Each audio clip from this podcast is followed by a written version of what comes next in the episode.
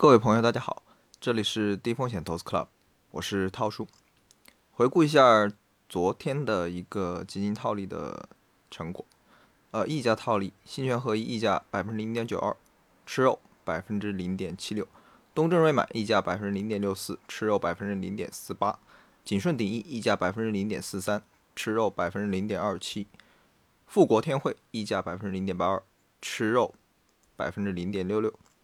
那折价套利，昨天银华内需折价负百分之零点六三，吃肉百分之零点一二。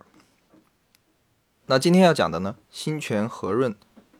这支分级基金转型为 LOF 基金，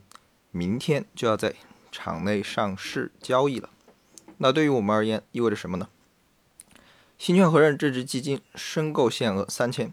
它的兄弟基金新泉和怡限额一万。溢价在场内都已经非常高了，和润相对于新泉合一而言热度更高，限额却更低，大概率也是会出现场内溢价的情况。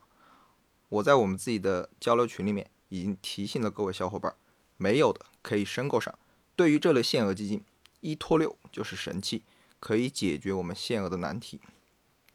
以前买过新泉和润的，也可以考虑转托管到场内参与套利。好了，今天就说到这儿。想学习更多的基金套利实操技巧，了解更多小白也能掌握的低风险投资机会，请您关注低风险投资 Club，涛叔在这里等你。